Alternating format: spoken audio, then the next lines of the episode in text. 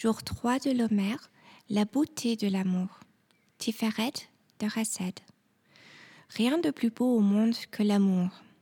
En hébreu, il y a huit mots, huit synonymes pour décrire le mot beauté.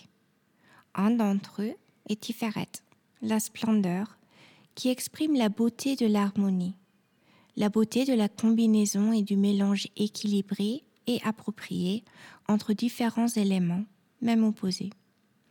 Cette qualité additionnelle du cœur de Dieu nous enseigne que la beauté de l'amour n'est pas l'union de deux personnes semblables, qui se sentent à l'aise en raison de l'intimité naturelle qui existe entre elles.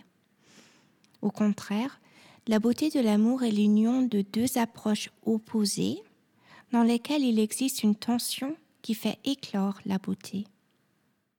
Un exemple typique de cette beauté dans l'amour est l'union de l'homme et de la femme.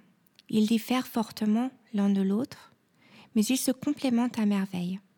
Il en va de même pour toute union de deux personnes, comme nos amitiés, nos liens fraternels ou professionnels, ayant chacune ses propres buts et sa propre mission de vie.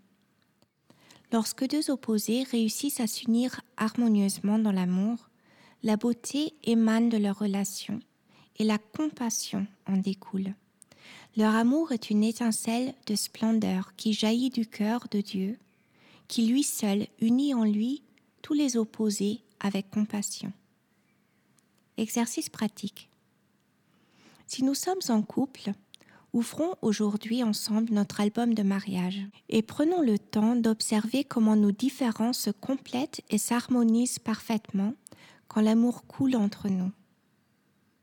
Si nous sommes seuls, ouvrons un album de famille ou de vacances avec nos amis et observons ce même phénomène.